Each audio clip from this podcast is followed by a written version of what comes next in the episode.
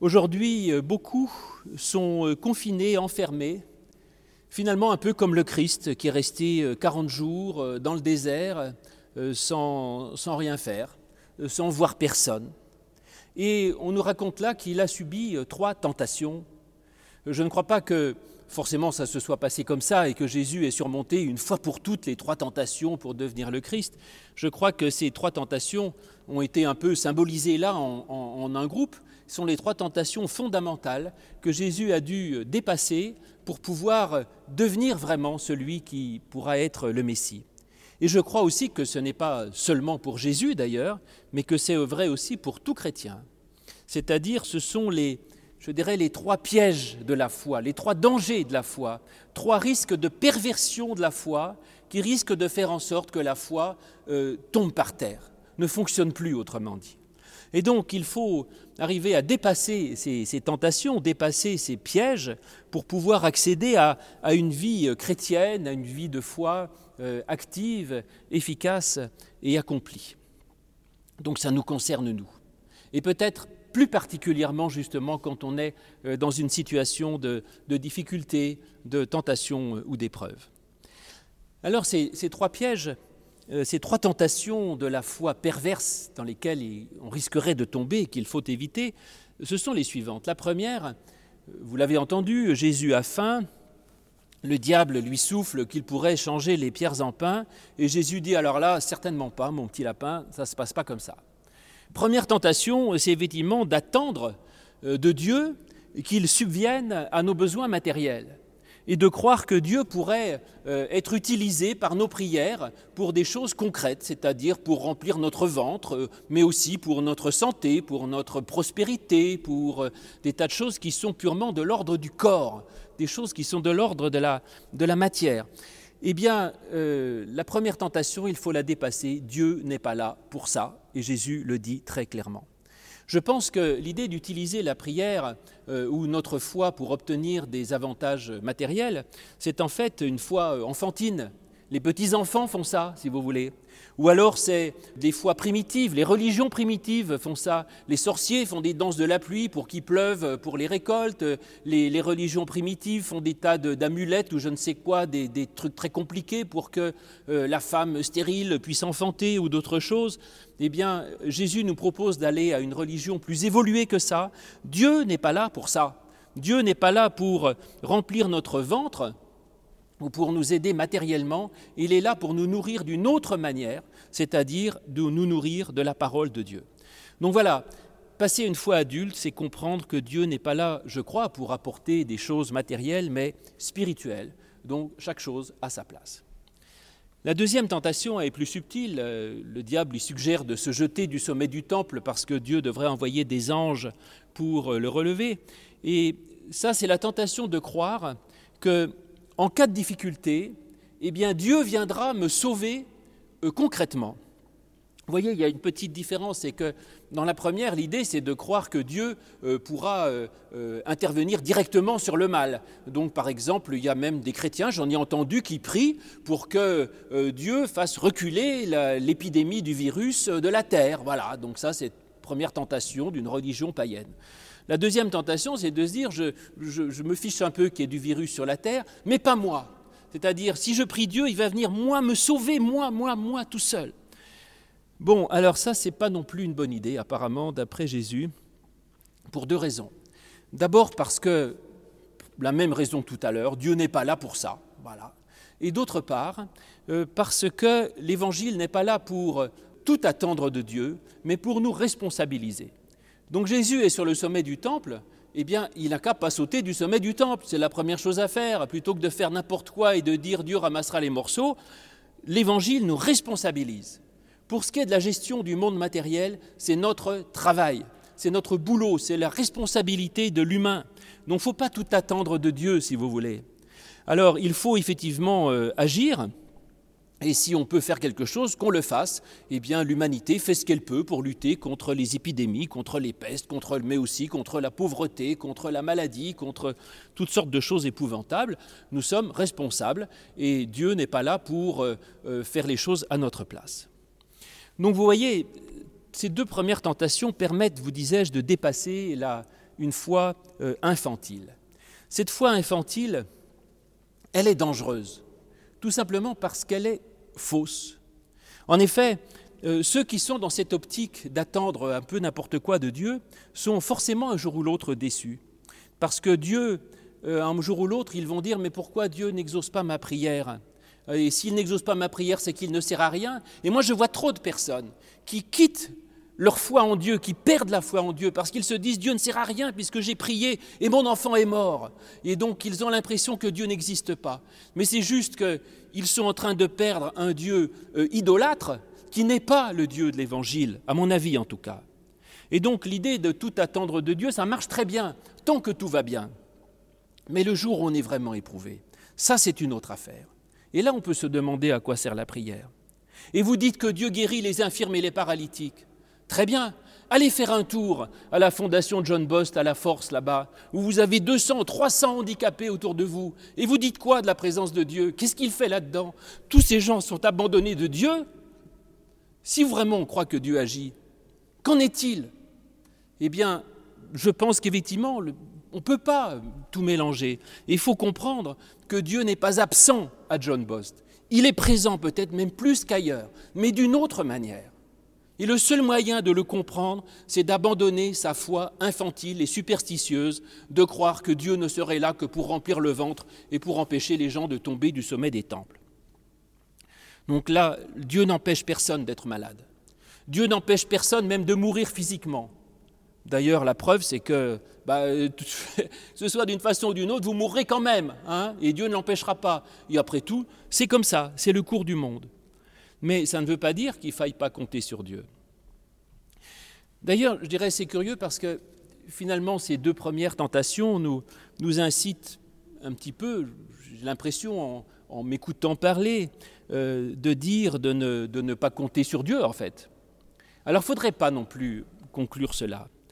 Certainement, ne pas trop attendre de Dieu est le meilleur moyen de ne pas être déçu, mais je ne crois pas que je ne crois pas qu'il faille en conclure que Dieu ne sert à rien.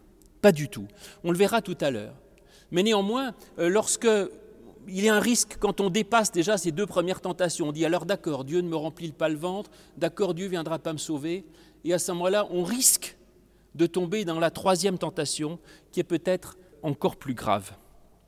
La plus grave, c'est la troisième, c'est, euh, vous savez, quand le diable lui dit prosterne-toi devant moi et je te donnerai tous les pouvoirs, la troisième tentation, c'est finalement de dire, bon, mais puisque Dieu ne sert à rien, euh, eh bien, je vais euh, changer d'optique, je vais laisser tomber Dieu, voilà, et je vais me prosterner devant le diable. je ne crois pas tellement, euh, pas du tout d'ailleurs, à l'existence du diable en tant que personne. Mettons que le diable, c'est l'égoïsme, c'est le mal, c'est la violence, c'est le, le matérialisme pur.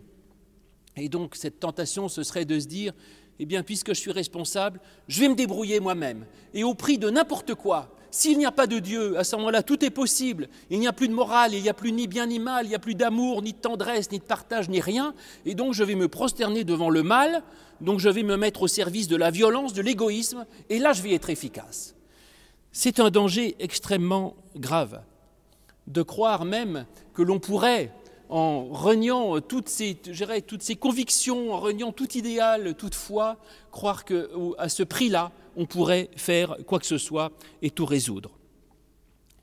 Alors je vous dirais que les deux premières tentations, en fait, euh, ce ne sont pas trop les tentations de notre société d'aujourd'hui. Aujourd'hui, notre société, je ne dis pas vous qui m'écoutez, mais notre société, malheureusement, dirais-je, n'attend à peu près plus rien de Dieu ni des églises.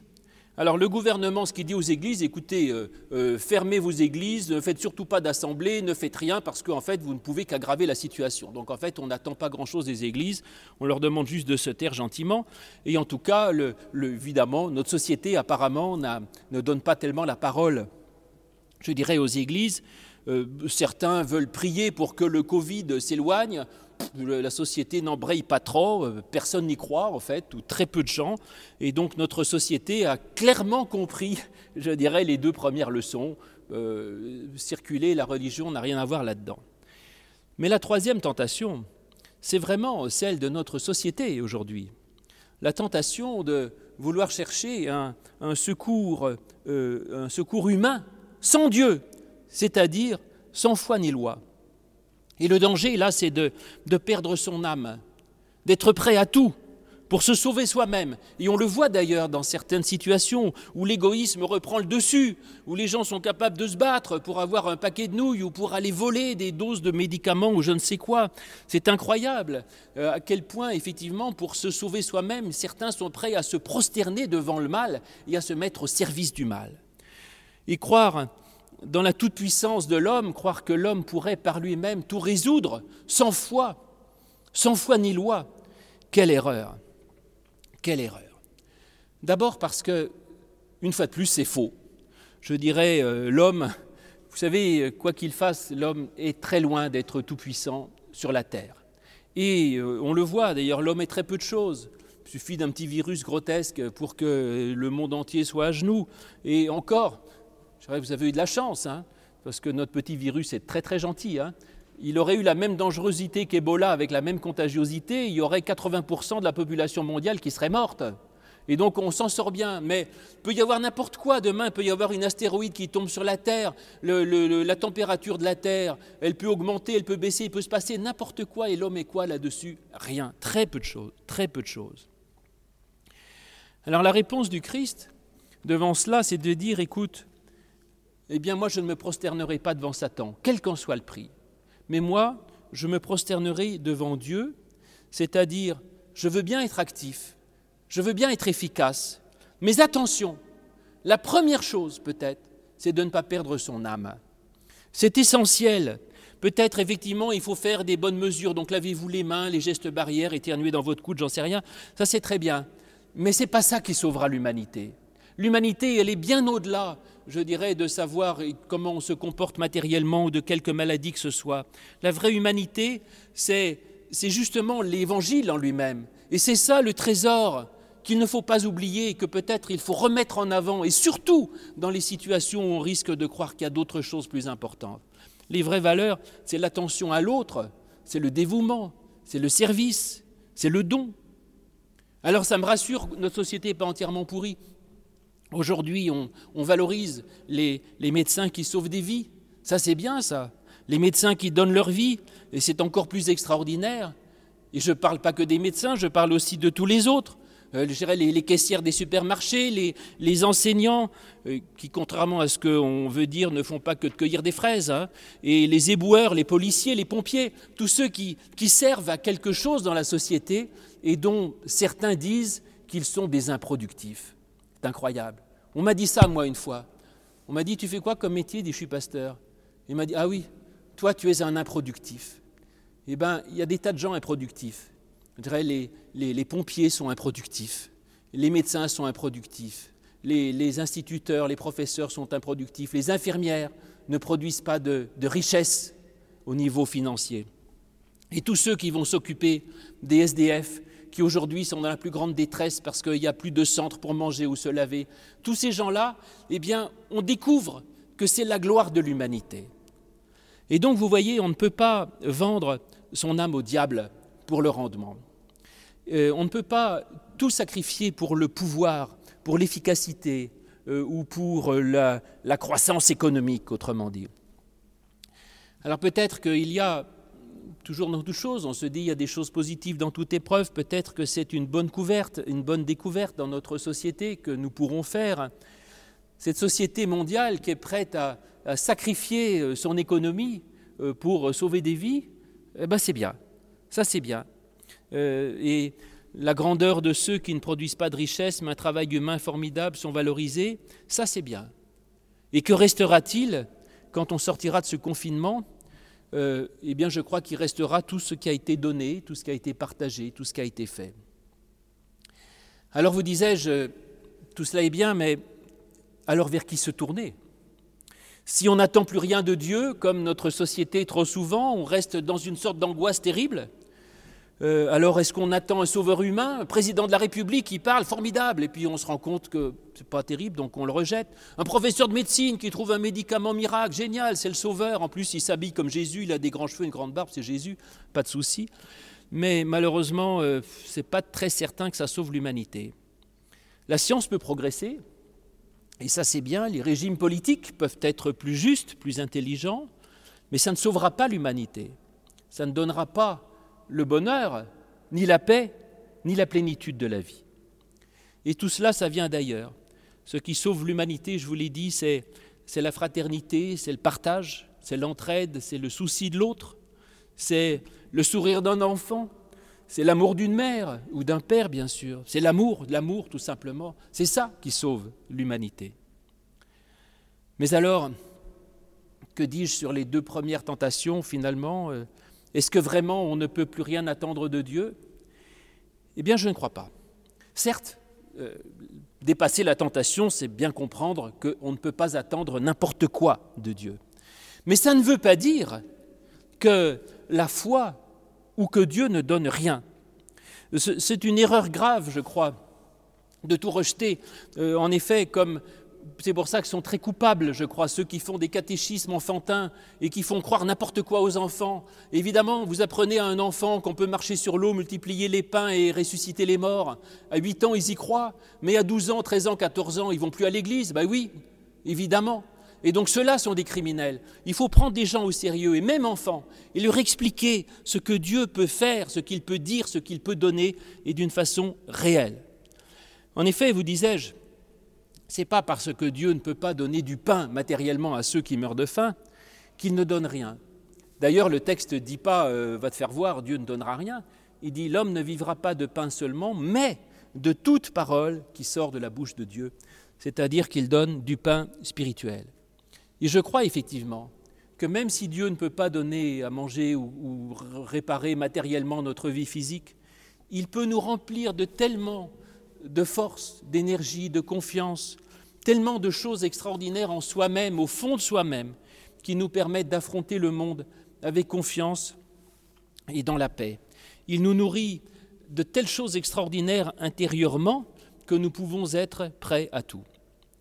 Et dans la deuxième tentation, euh, effectivement, si euh, jette-toi du sommet du temple et Dieu enverra des anges pour te ramasser, on dit ben non, il ne le fera pas. Alors, est-ce que c'est vrai que Dieu ne peut pas nous ramasser quand nous tombons?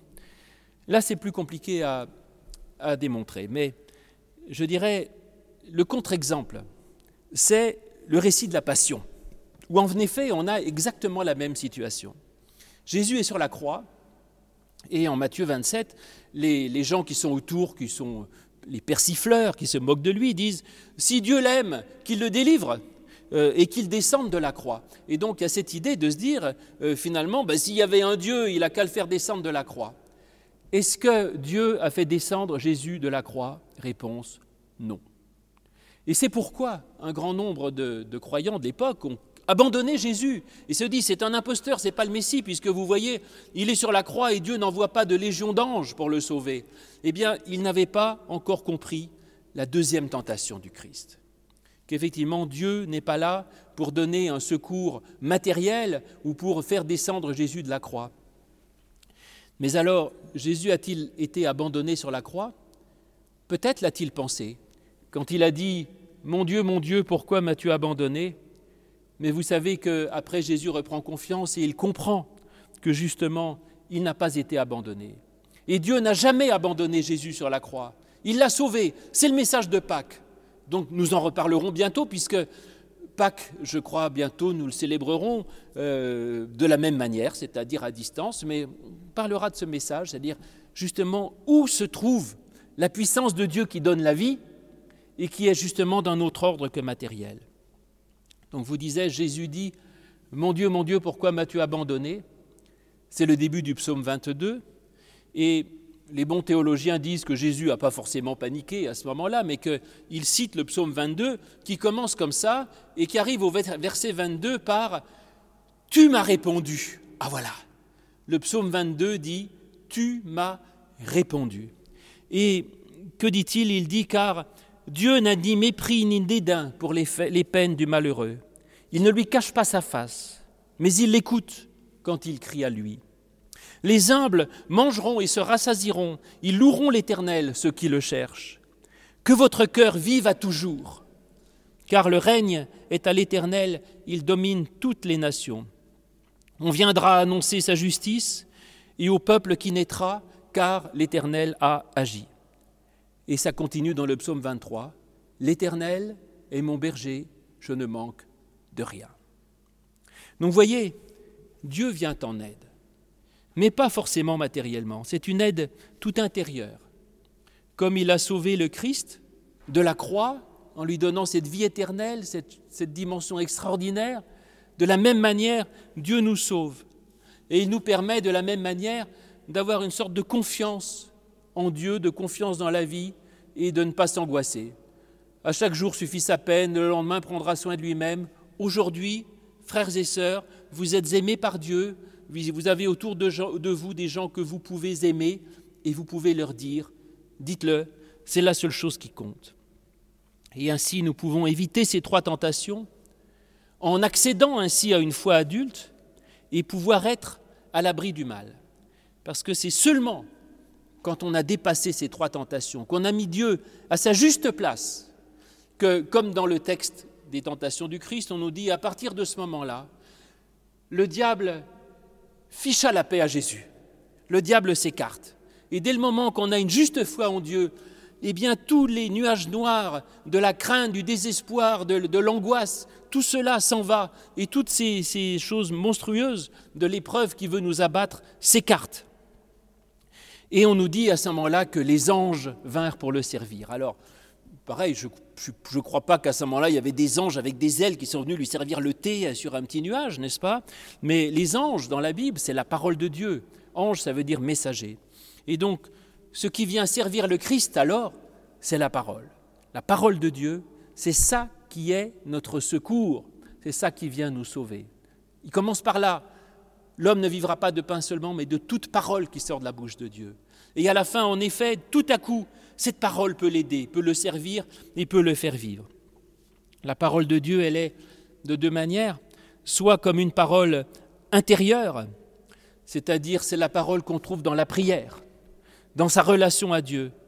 Et en effet, dans la prière, même si vous savez mal prier, peu importe, dans la prière, on peut tout dire à Dieu. On peut tout lui exposer. Vous pouvez lui dire vos joies, vos peines, vos craintes, vos désirs, vos regrets, vos projets même. Et on peut tout dire à Dieu. Parler dans la prière, cette parole nous sauve, parce que quand on parle à Dieu, on se met en communication avec une puissance de vie, une puissance de paix et une puissance d'amour. Et puis la parole qui nous sert, comme ces anges-là qui servent le Christ, c'est la parole objective qu'on a dans l'Évangile, dans les psaumes, tous ces textes pleins de paix, pleins d'espérance, pleins de joie, pleins de confiance, pleins d'amour, cette parole qui nous guide aussi. Même si vous n'êtes pas un grand mystique, au moins dans cette parole, il y a quelque chose qui nous guide, qui nous montre un chemin, ce que nous pouvons faire, comment nous pouvons vivre les uns avec les autres, et au milieu des autres, et qui est bien au-delà des, des cinq gestes barrières. Bon. Et c'est à ce moment-là que c'est cette paix douce et profonde, à ce moment-là, que nous pouvons avoir et que Dieu nous donne, ce Dieu qui jamais ne s'éloigne de notre route. Pas un moment, Dieu n'a été loin du Christ sur la croix. Pas un moment. Et pas un moment, Dieu ne s'éloigne d'aucun de vous, ici ou ailleurs, malade ou en bonne santé. Jamais Dieu ne nous laisse seuls ou abandonnés. Toujours, comme il le dit dans le psaume 23, il marche à nos côtés, il nous soutient. Il nous soutient quand nous faiblissons, oui. Il nous encourage quand nous vacillons, il nous fortifie quand, euh, nous doutons. Et comme dit Paul, si Dieu est, et si Dieu est pour nous, pardon, si Dieu est pour nous, qui sera contre nous? Eh bien rien, frères et sœurs, rien. Si Dieu est pour vous, rien ne sera contre vous. Vous êtes sauvés, vous n'êtes pas seuls, et Dieu vous donnera toujours la ressource d'être libre et joyeux, sauvés pour l'éternité. Amen.